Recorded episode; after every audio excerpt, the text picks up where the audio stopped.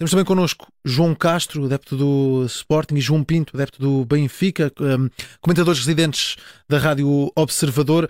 Boa tarde a ambos. Uh, João Pinto, começo por ti, por causa desta comparação com, com Eusébio. Boa tarde. Um, Pelé era maior que todos os outros, por muito que Eusébio fosse enorme em Portugal, vinha sempre à memória essas ligações que também tinha a, a Pelé.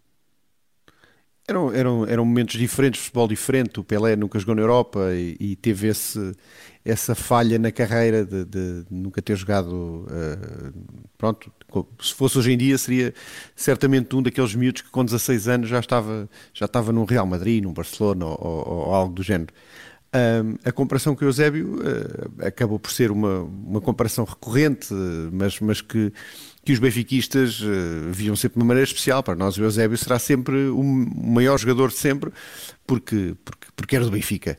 Uh, agora, o Pelé era, é, é, o futebol, falar, falar num e falar no outro é a mesma coisa, são, são sinónimos. E, e a magia que, que, que Pelé uh, trouxe ao futebol chegou ao meu tempo. Portanto, eu, eu nunca vi o Pelé jogar, obviamente, Uh, mas mas uh, foi de tal forma grande para o futebol mundial que, que chegou ao meu tempo uhum. uh, tudo aquilo que ele, que ele trouxe e que, que, deixou ficar no futebol, que passou a ser também o, um, uma bitola, portanto à, à mesa com Pelé senta-se muito pouca gente e ele já jogou há, há, há muitos, muitos anos João Castro, tens essa opinião também? À mesa de Pelé sentam-se mesmo muito poucos?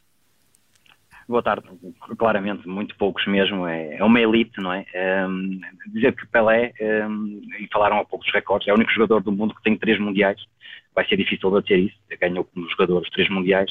Tem um, um, um recorde infindável de golos também. Um, também venceu, obviamente, muitos títulos pelo Santos, porque só saiu do Santos para o Cosmos. E, e deixa-me dizer que eu acho que há três pormenores importantes sobre o Pelé que queria falar. Um, o aspecto, obviamente, no campo marcou, apesar de não ter visto jogar, obviamente já vi vídeos e, e marcou muito um, os vídeos que eu vi, porque era um jogador ambidestro, uh, rematava de qualquer maneira, uh, portanto, com os dois pés. Acho que um, vê-se os vídeos e acho, acho incrível isso. e depois, ele é, é conhecido por ter uh, criado ou ter colocado como famosa a, a frase jogo bonito, e o Brasil utilizou muito isso durante muitos anos, o jogo bonito, saíram da, da, boca de Pelé a marcar o futebol brasileiro. E depois o Bruno Vieira Amaral salientou uma coisa importantíssima, que era a globalização do futebol passou muito por Pelé. Basta ver que depois ele saída dos Santos um, foi para o Cosmos nos Estados Unidos e é verdade que o futebol ali, naquela altura, teve uma, um aumento uh, de popularidade nos Estados Unidos uh, e no mundo, muito também à custa de Pelé. E eu, uh, o João Pinto se calhar também se recorda, eu recordo muito bem do filme que ele fez, A Fuga para a Vitória com o Stallone, em que ele marca um golo para tapé de baliza. Sim, sim. Uh, é o filme do Pelé em que o Stallone também entra, exatamente. É, exatamente. o Stallone era o guarda-redes. era o guarda-redes. Era mais fácil marcar. Era mais... Baliza, exatamente. E, e o Michael Caine o Bobby Moore.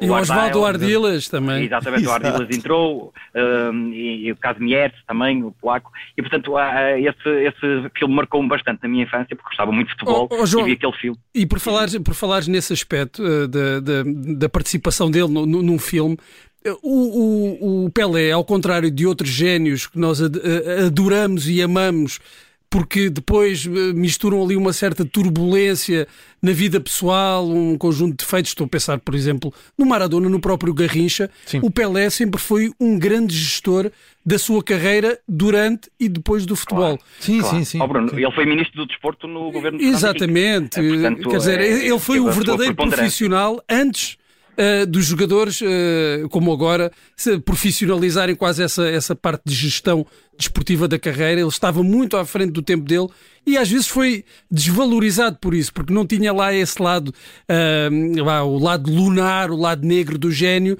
uh, foi desvalorizado por isso. Não, pronto, não faz muito sentido. No, no, os heróis populares, nós sabemos que são aqueles que têm, têm, têm defeitos, como, como o Mané Garrincha, uh, que morreu aos 50 anos, alcoólico ou o Maradona com todos os problemas que teve, mas o Pelé uh, nunca uh, teve esse tipo de, de, de, problemas e não é por isso que uh, o seu legado futebolístico deve ser diminuído.